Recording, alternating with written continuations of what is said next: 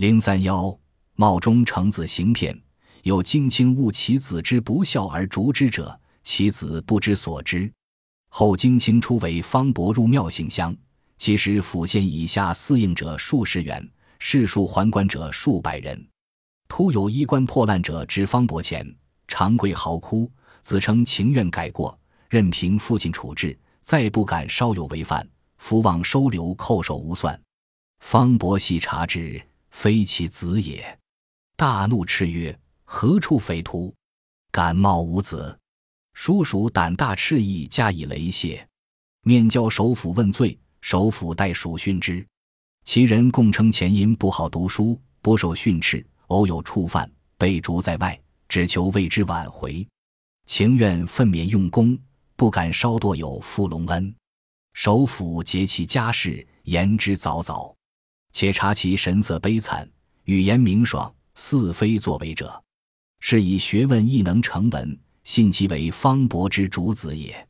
刘知府属意其衣冠，公于为方伯为晚道之。方伯谓：“实非我子，若训无为匪情事，逐之出境可也。”方伯归与众官议之，众皆请见其人，问其志向。则再拜提起曰：“父姓严厉，几时不才？唯有回籍应试，既得科名以书前迁，然无履资奈何？终怜其志而哀其欲，各被资助。及今送之去，而已则主辅方伯也。后闻家人言，始之时非方伯子，然已被其骗去多金矣。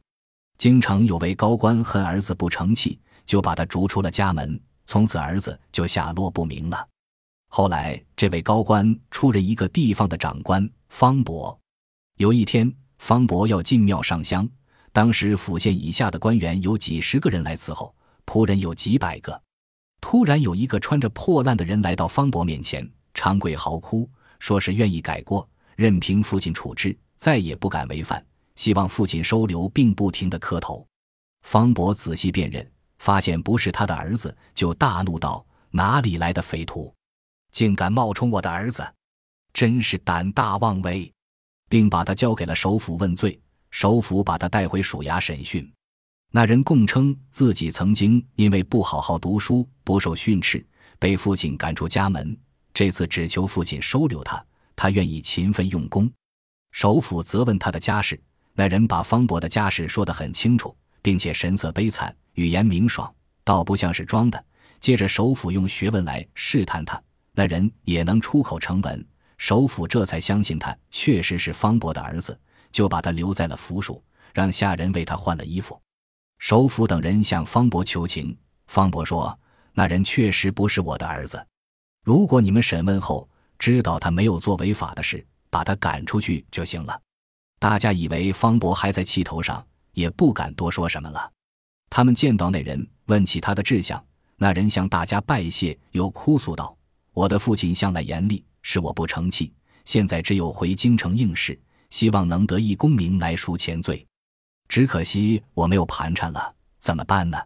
大家称赞他的志向，同情他的遭遇，就集资把他送走了，并暗地里责怪方伯的狠心。后来那些官员听方伯的家人说，那人确实不是方伯的儿子。但已经太晚了，他们已经被骗走了很多钱。揭秘：此骗是以冒充高官的儿子行骗，骗子利用方博正在生气的时候，暗示众人是父亲赌气不肯相认，骗得首府铝金。此骗术是冒充官员家属骗取钱财。